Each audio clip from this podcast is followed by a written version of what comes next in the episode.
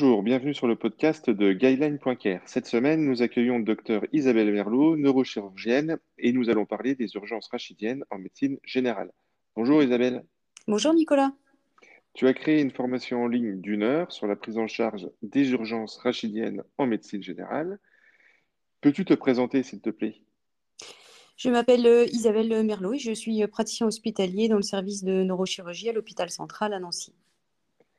Ok, j'aimerais revenir avec toi durant ce podcast sur les éléments clés à retenir en médecine générale sur euh, ces urgences euh, du rachis. Dans la formation, tu nous parles des hernies euh, discales lombaires et des sciatiques. quel est le traitement médical de première intention face à une sciatique? Alors, si un patient se présente euh, avec une sciatique euh, classique sans critère de gravité, euh, c'est-à-dire les déficits sensitivo-moteurs essentiellement, il faut lui proposer dans un premier temps du repos et un traitement antalgique classique qui associe très régulièrement des antalgiques simples avec des anti-inflammatoires. Ok. À partir de, de quel délai peut-on, euh, en médecine générale, considérer que l'évolution d'une douleur de sciatique sous ce traitement n'est pas très favorable?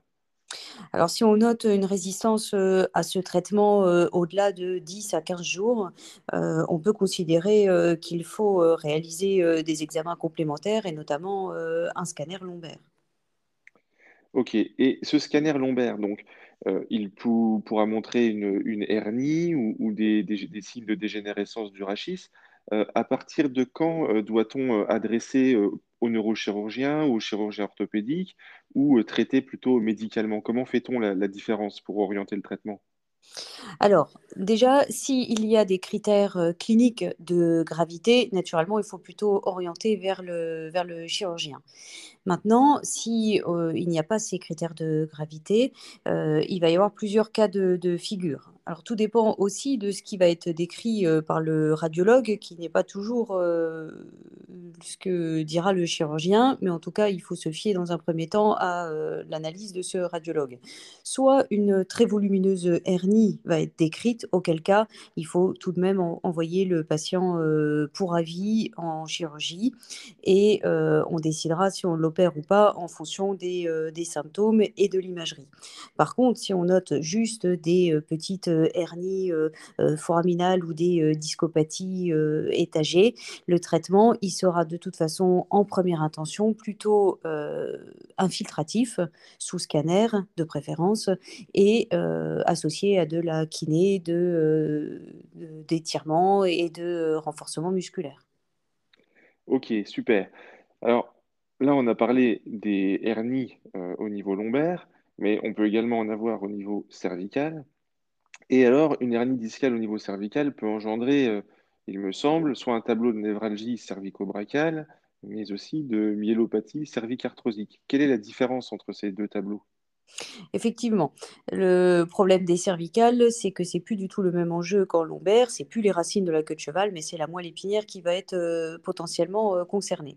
Alors, il y a deux cas de, figure. Il y a effectivement les névralgies cervico-brachiales qui sont l'atteinte d'un nerf.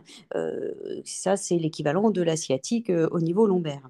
Par contre, si l'atteinte est plus centrale et que la compression engendre un rétrécissement, que la, la, la hernie ou la pathologie euh, rachidienne engendre une compression de la moelle épinière, euh, on va avoir une myélopathie cervicarthrosique. Et là, euh, ce sera un syndrome tétrapyramidal. Il n'y aura plus de, systématisation ni de névralgie cervico-brachiale. Ok. Devant une myélopathie cervicarthrosique avec une suspicion de syndrome tétrapyramidal ou un syndrome tétrapyramidal, quel examen complémentaire demander? Alors, idéalement, pour voir la souffrance médulaire, celle-ci ne sera pas vue sur un scanner. Donc, il faudra demander une IRM cervicale. À partir du moment où on note une souffrance médulaire, là, l'avis, il doit clairement être chirurgical. Ok, super. Alors, on adresse au neurochirurgien lorsqu'il y a une souffrance médulaire à l'IRM au niveau cervical. Au niveau lombaire, on ne peut pas avoir de compression médulaire, comme tu l'as dit, car la moelle épinière s'arrête en LRL2, mais du coup, on peut avoir un syndrome dit de la queue de cheval. Euh, peux-tu nous redécrire euh, ce syndrome? Alors, le syndrome de la queue de cheval, heu, complet, classique, au final est, rare. Donc il faut se méfier des formes, mineures, qui peuvent, être tout à fait, heu, un peu, inaperçues et avoir une errance un peu, diagnostique. Le syndrome classique associe des douleurs lombaires, une anesthésie euh, en selle avec des troubles euh, génito-sphinctériens, avec incontinence urinaire et anale, avec une atonie euh, anale au, du sphincter anal au toucher rectal, associée à des déficits plus ou moins systématisés au niveau des membres inférieurs. Il faut bien retenir que c'est une atteinte pluriradiculaire périphérique.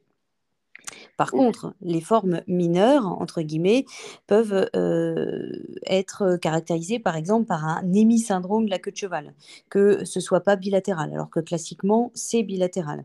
Il peut y avoir aussi, heu, des formes, heu, tout à fait, particulières avec juste une anesthésie, en selle sans douleur au niveau des membres inférieurs, ni déficit au niveau des membres inférieurs. Ça, c'est quand, par exemple, la une grosse hernie discale a migré vers le bas et vient comprimer, en fait, en dessous de S1 et plutôt les racines S2, S3 et qui ne concernent que, heu, l'anesthésie, heu, potentiellement, heu, en selle.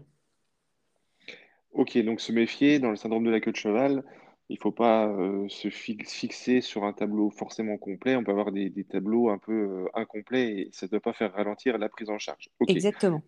tu nous parles dans la formation également du canal lombaire étroit. Euh, comment fait-on cliniquement pour euh, évoquer ou suspecter ce, ce- cet état? Alors, le canal lombaire étroit, heu, typiquement, concerne quand même des patients, en général, au-delà de 70 ans. Déjà en en 1 le 1er, heu, de d orientation, diagnostique. Ensuite, les patients, ils se plaignent de douleurs mal systématisées au niveau des membres, inférieurs et surtout, ces douleurs vont engendrer une diminution du périmètre de marche. Et donc, heu, classiquement, les patients décrivent que, heu, progressivement, ils marchent de moins en moins et que, idéalement, il faut faire une pause, s'asseoir, la symptomatologie diminue, puis ils repartent. D'accord. Face à ce tableau, parce qu'il y a, différents types de, claudication, donc il y a, cette claudication euh, euh, par rapport au canal lombaire.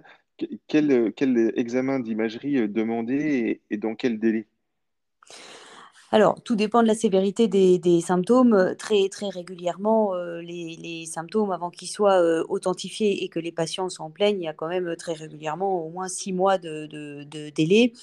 Et là, idéalement, c'est plutôt une IRM lombaire, qui devra être, réalisée car l'IRM nous permet, vraiment de caractériser au mieux les sténoses canalaires.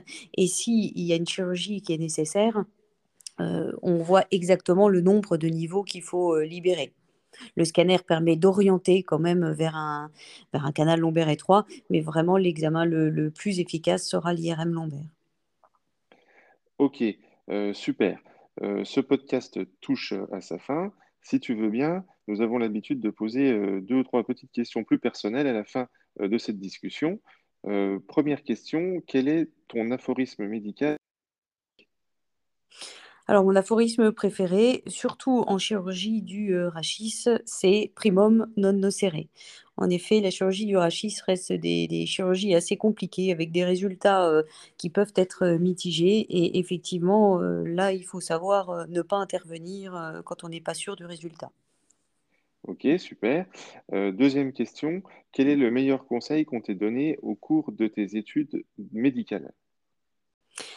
Alors, au cours de mes études de médecine, surtout, heu, sur le versant, heu, chirurgical, ce sera, heu, de de pas opérer des images. Effectivement, entre il peut y avoir des discordances, radio-cliniques et il faut se méfier de ces discordances et ne pas, opérer, des patients, juste sur, des, aspects d'imagerie. Ok, super. Merci de ce conseil, Isabelle. Voilà, nous arrivons à la fin de ce podcast. Félicitations encore pour ta formation en ligne qui permet de faire le tour des urgences du Rachis en médecine générale en une heure. Inscrivez-vous à la formation de Dr Merlot, elle est ultra rapide et validera votre DPC sur un sujet hyper fréquent au quotidien, donc les pathologies du rachis. Au revoir Isabelle. Au revoir Nicolas. Au revoir et à la semaine prochaine.